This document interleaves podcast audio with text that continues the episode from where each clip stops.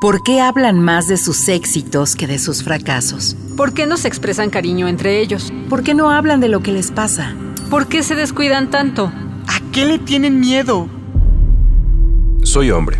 Nací, crecí y me desarrollé como tal. Como adulto, con frecuencia recurro a los silencios para ocultar mis sentimientos y no sentirme vulnerable.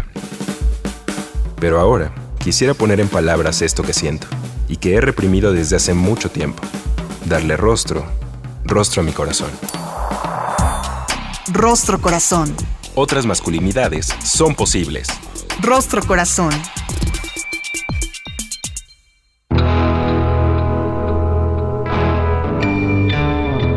Hola, ¿qué tal? ¿Cómo está? Bienvenido, bienvenida, bienvenide a otra emisión del Rostro Corazón. Como cada martes pasandito el mediodía, me da muchísimo gusto compartir micrófono con mi querido Charlie. Querido José Alfredo, estoy contentísimo de estar compartiendo este espacio contigo, pero también contento porque vamos a comenzar con nuestro programa del día de hoy. Por favor, póngase en contacto con nosotros www.circuloabierto.com.mx o nuestro correo círculoabiertoparahombres.gmail.com y a través de nuestras redes sociales, en Facebook, en Twitter y en Instagram, como Círculo Abierto y por supuesto Rostro Corazón. Vamos al relato del día. El 24 de junio es la fiesta de San Juan. Como parte del festejo corre harta comida, bebida, música y baile. La gente viste sus mejores ropas y maquilla su rostro de alegría. Ya no es común ver el huipil y el cotón, solo las personas más ancianas lo visten. Nunca faltan las chicatanas y el chileajo. A los tacuates como yo nos encantan. Son mis favoritos. Desde niño, mi madre los preparaba como suele ser la tradición, en el comalito. Ahí los cocinaba para mí. A veces sueño que en cualquier momento la volveré a ver, que con pasos silenciosos mi madre llegará por mi espalda, me tocará el hombro, voltearé y de frente me dirá, mi hijo, no esté triste, las cosas van a estar mejor. La siembra de chile apenas alcanza para unos cuantos pesos y uno que otro marrano. En ese pueblecito de Santa María Zacatepec, las opciones para vivir mejor no abundan. Así que decidí abandonar ese lugarcito donde nací. Me pareció la única opción. Los hombres en el pueblo dicen que los valientes son los que emprenden el viaje afuera. Con unos cuantos pesos tomé el camión y dejé mi tierra. Muchos me dijeron que sería fácil encontrar trabajo en otro lado, pero en realidad la cosa no es así. Viajé de Oaxaca a San Luis Potosí a trabajar en la siembra de frijol. Encuentro que la gente es poco amable con personas con un aspecto como el mío. No entiendo por qué las burlas constantes a las personas como yo. ¿Qué hay de malo en mi aspecto? Indio tacuate. Me dicen un día sí y el otro también. Yo estoy orgulloso de ser quien soy, pero a los señores dueños de esta tierra donde trabajo no parecen verlo así. Me tratan con desprecio, como si yo valiera menos por estas ropas. Me pagan poco por 10, 12 horas de trabajo diario. Me dicen que no pueden pagarme más porque no soy del pueblo. Algunos de los hombres con los que trabajo me miran con odio. Es como si estuvieran enojados conmigo. El otro día, una muchacha que conocí en la plaza un domingo me dijo que a los fuereños no los quieren mucho, que porque solo vienen a quitarle el trabajo a la gente. Yo le decía que soy hombre bueno, que solo busca trabajo. Esa muchacha es la única que me ha tratado bien desde que llegué a este lugar hace seis meses. Ella y yo empezamos a frecuentarnos. Su nombre es Fabiola. Sus papás son campesinos del barril en Villa de Ramos en San Luis Potosí. Me cuenta que a ellos no les va muy bien y anda preocupada. Cuando estoy con ella me siento bien y tranquilo. Es como si apaciguara mi desesperación y mi falta de esperanza. Un domingo de esos en que nos vemos para pasear, estaba muy nerviosa. Angustiada, me dice que un tipo de esos sombrerudos con botas la anda siguiendo, que el otro día se le acercó y le dijo que él la puede mantener, que es cosa que se decida. Ella se asustó porque el tipo le dijo que un indio tacuate como yo no es pieza para él y que si ella no se alejaba de mí, me iba a matar. Cuando me lo contó me sentí angustiado y con miedo. ¿Qué le he hecho yo a la gente para que no me quiera? ¿Por qué me hacen menos? Asustados decidimos que en ese pueblecito no había nada para nosotros. Queríamos estar juntos sin tener miedo. Un compañero con el que yo trabajaba tenía conocidos en la frontera. De esos tipos que con un dinero te pueden pasar del otro lado. No lo pensamos. Decidimos irnos. Solo empacamos un poco de ropa, pues no tenemos nada más. Ella solo trae una foto de la familia. Yo solo llevo recuerdos y mi estampa de la Virgencita. Ella me acompaña para todas partes. Nunca te separes de esa imagen, me dijo mi padre cuando abandoné mi pueblo. Decidimos emprender camino a la frontera, dejando todo atrás. Una parte de nosotros se queda, la otra se va lamentando junto a nosotros. No supimos si fue peor huir o quedarnos. El camino a la frontera resultó duro y doloroso. El pollero que nos llevó hasta la frontera, ya estando ahí, nos dijo, de esa línea en adelante, el problema es suyo. Lo doloroso es que antes de irse, nos quitó el poco dinero que nos quedaba. La vida acá es dura para el que no es güerito, menos para el mexicano, y peor aún para un indio como yo. Como sea, nos conseguimos trabajo y de a poquito, pero mandamos dinero a nuestras familias. Abrirse paso en una tierra que no es tuya resulta difícil, pero seguimos en ese intento. Mientras haya fuerzas y ganas, seguiremos buscando el bienestar para nosotros y a lo lejos, también para la familia. Acabamos de escuchar Señor Serpiente, un texto de Carlos Gutiérrez, el Charlie.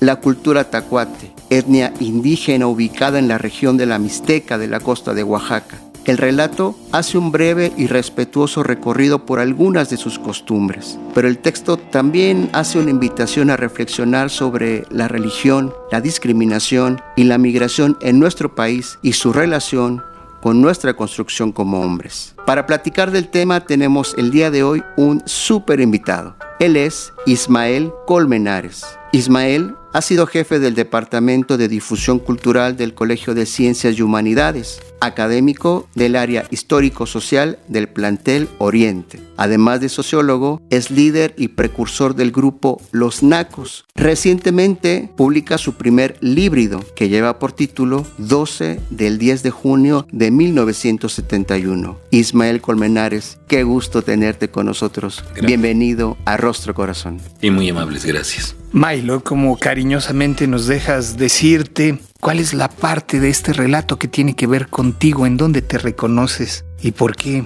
Mira, yo lo ubico en tres escenarios. Un escenario sería, como sociólogo, lo puedes mirar cómo se va generando lo que de alguna manera tocaba ya Pablo González Casanova en la democracia en México, la movilidad, esta movilidad que se genera a partir de la pobreza, esta movilidad que hace que sea en principio de una forma horizontal. Y entonces en esas condiciones vamos viendo que esto es parte de lo que se ha heredado a partir de muchos años atrás. Pensemos más reciente de, la propia revolución industrial, cómo venía la gente a, buscar nuevas vidas y demás. Y en esencia sigue siendo ese uno de los factores que la gente está o que le permite el moverse. La otra parte que sería la discriminación que se va a generar. En esta discriminación que históricamente ha existido. Es una discriminación que se ha impuesto, es una discriminación que es agresiva, es una discriminación que hunde el cuchillo de las palabras y es una discriminación también que se ha heredado desde la época de, de, la colonia española, de las luchas que hubo, el hecho de que hubiera una clase como los conservadores que quisieron traer a Maximiliano. Ante esto, pues el otro era el indio patarrajada, que era Benito Juárez. Y entonces en esas condiciones es algo que históricamente se ha heredado y que eh, sobre todo a, los sectores medios les incomoda un poco el estar cerca de estos eh, campesinos que han emigrado, de estos desposeídos, de estos indio patarrajadas, de estos que les, les pueden decir, este, obviamente, naco, que sería lo más despectivo, ¿no? Nahualón, tepuja, yope, mije. Y entonces en esas condiciones es otra de las partes que se puede reflexionar en el texto. Una tercera parte es en donde vemos cómo hay dos personajes masculinos aquí, uno que es el campesino y, otro que es el pequeño hacendado. Y entonces, por un lado, el que tiene una estructura perfectamente bien ubicada porque históricamente ha defendido la masculinidad como una cuestión sistémica. Pero la otra es la, la haciéndolo en plural, la masculinidades. Y esta es un poco el cuestionamiento a eso. Y que se siente en el personaje que no hay más que una buena relación con la compañera, que no hay este desprecio, que no hay esta ubicación de lo que tú debes de hacer, lo que no debes de hacer. Y claro, deciden huir de ese lugar como una manera de salvarse eh, por las amenazas que tienen.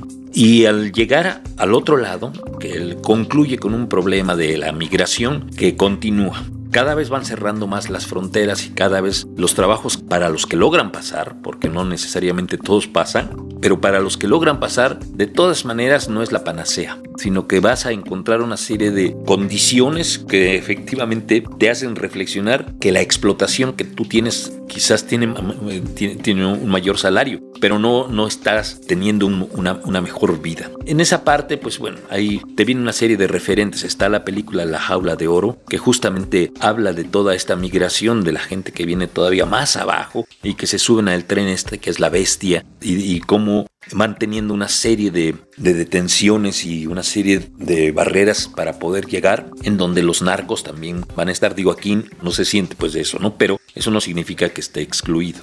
Pienso que es un cuento para reflexionarlo, para platicarlo. Y yo creo que hay que leer los cuentos de una manera colectiva. Es decir, el que puedas tener las voces de las gentes que lo están escuchando. Y estas voces te van a generar, pues igual, te van a permitir descubrir cosas que no podrías, en términos generales, así a, a una lectura, pues concluyo nada más con esto que todo siempre tiene esta dos o tres interpretaciones.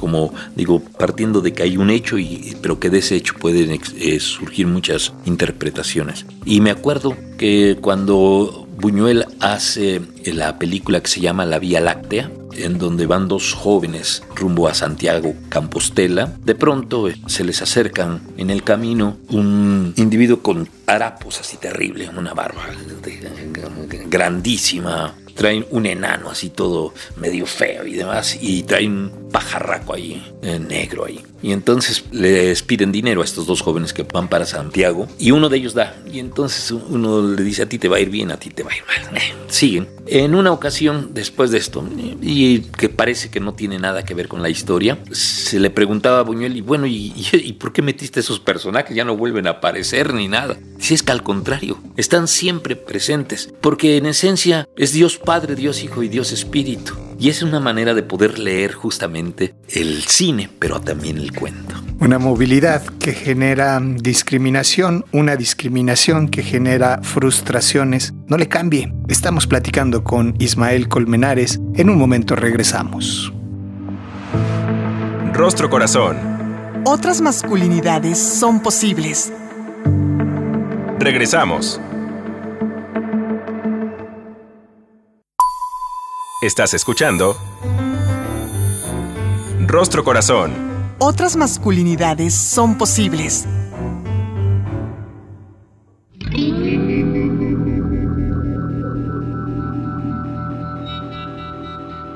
Ya estamos de nueva cuenta con usted en Rostro Corazón, el día de hoy teniendo una muy interesante plática con Ismael Colmenares. Estamos conversando sobre religión, discriminación y su relación con nuestra forma de ejercer la masculinidad.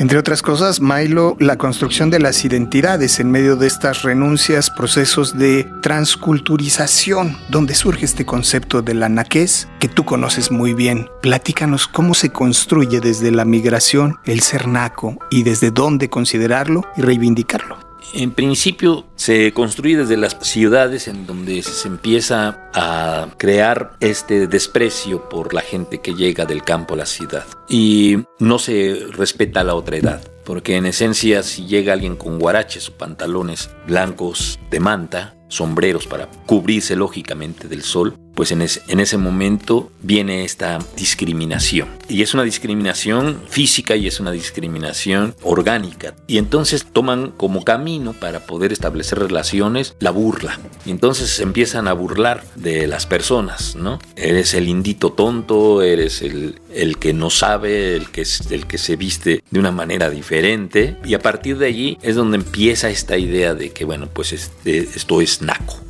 Y se empieza a hablar y se empieza a infiltrar hacia las clases medias. Y cuando digo infiltrar en el sentido de que las clases medias empiezan también entre ellas mismas a decir esto es naco porque como le vas al Atlante y no le vas a la América. Esto es naco porque mira, te pones unos calcetines que no están combinando. Y se empiezan a generar todas estas ideas. Claro, la medida de que la gente va migrando, eh, en ese sentido es que también se va hablando de este despojo, de que qué bueno que se están yendo estos indios. Y las gentes que se van quedando las tratan de incorporar a una forma de vida en todos los sentidos. Y entonces les empiezan a dar la tortilla de maíz por el gansito marinela, atole por el Boeing y los cambios eh, se van multiplicando, se van conectando, van teniendo este corte transversal. Y claro, el ser naco es justamente ya el colmo del desprecio cuando aparece el personaje Luis de Alba, que empieza a decir eh, que es por un lado el pirurris y este y habla de los millones y demás. Y tiene mucho éxito entre otras cosas porque es una gran burla a lo que se está haciendo hacia la gente jodida. Entonces, en, en esas condiciones, pienso que, digo, se usó el concepto naco como un genérico, pero en realidad ahí están incluidas una serie de sociedades, que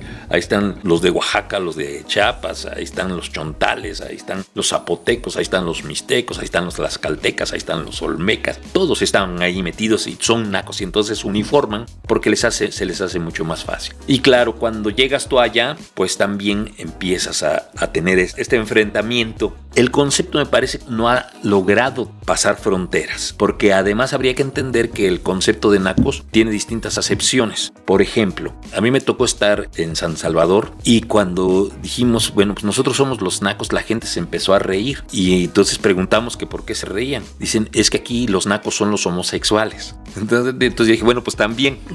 y vamos a seguir cantando. Entonces la gente entre que se conectó o se sorprendió. Pero por ejemplo, ahí está, ¿no? Hay un lugar en el norte que se llama Naco que es eh, justamente en Arizona y Nuevo México. Es un poblado chiquito, entonces le pusieron la terminación de los dos, los Naco, la población de Naco con C. Igual también podemos ver cómo los chichinacos también, cómo se empieza a generar pues esto, quitarle una parte y dejarlo último. Es decir, ni siquiera o los chinacos, pues, que ni siquiera lo dejan completo, sino que también hay una mutilación en ese sentido y, se abre, pues, para generalizarse este, esta idea de, de los nacos. Y nosotros lo estamos viendo, es decir, de pronto presentan al grupo firme allí en la ciudad, en el centro, y la gente empieza en redes, las clases medias sobre todo, a decir, es que fue un lugar para nacos. Y, y mira, esto nos vino muy bien porque nos revivió, ¿ves? Porque de pronto hasta, hasta la propia Claudia dijo, pues yo conozco un grupo que son los nacos y son mis amigos, ¿no? Y entonces en ese sentido, tú te das cuenta que en el 2022 sigue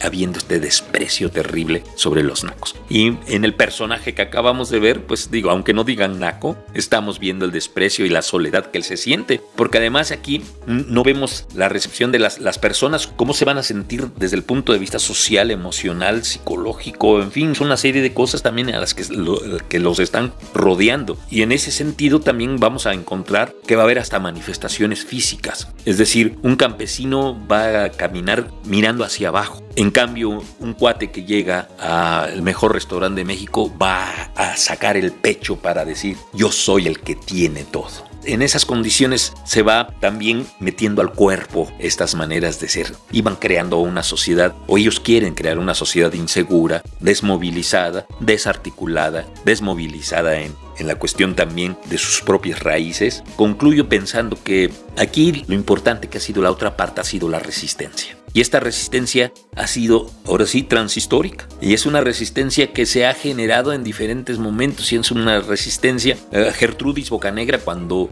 la van a fusilar por haber apoyado justamente a la independencia, ella lanza sus palabras justamente en purépecha porque son las palabras que conectan a la gente y les dice a la gente, este, vamos por la independencia, hay que seguirlos derrotando y está gritando. Y claro, los soldados no entienden.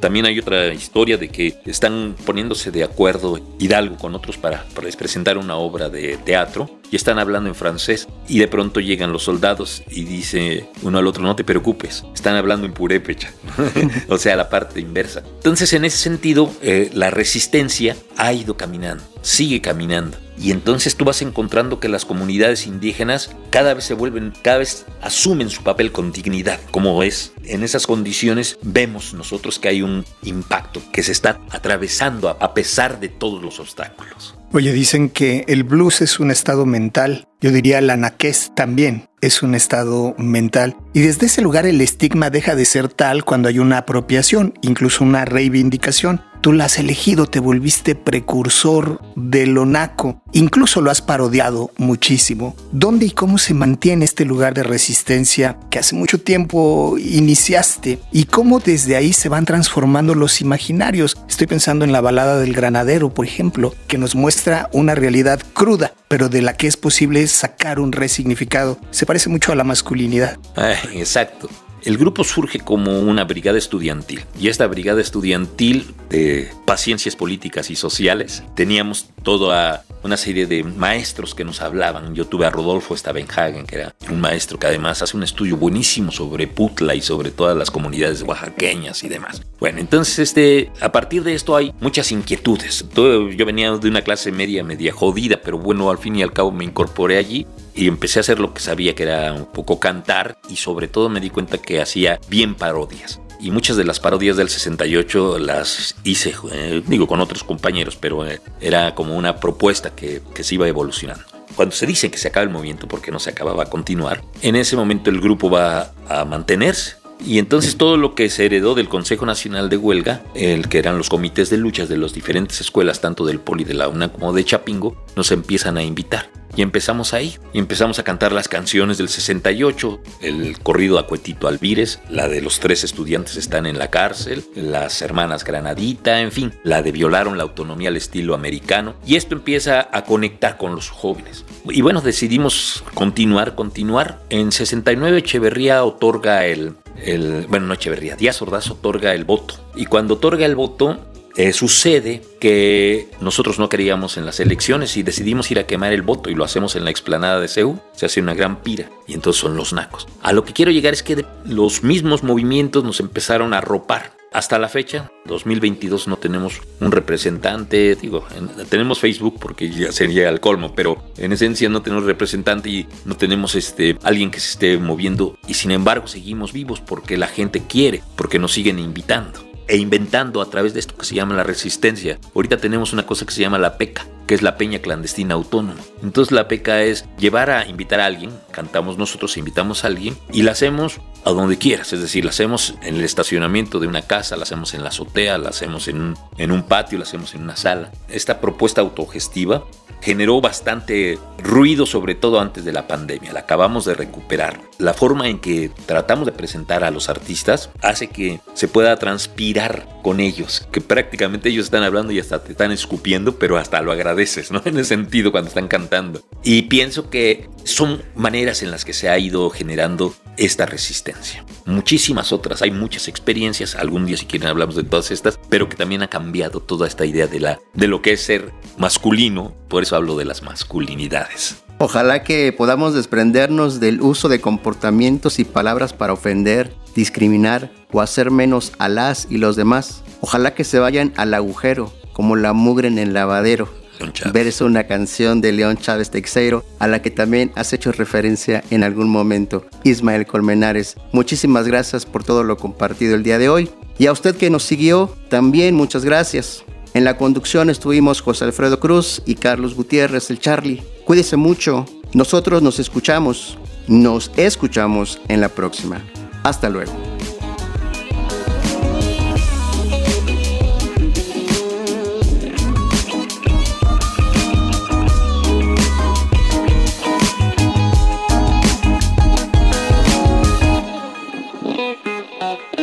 El Instituto Mexicano de la Radio presentó Rostro Corazón. Otras masculinidades son posibles. Con José Alfredo Cruz. Rostro Corazón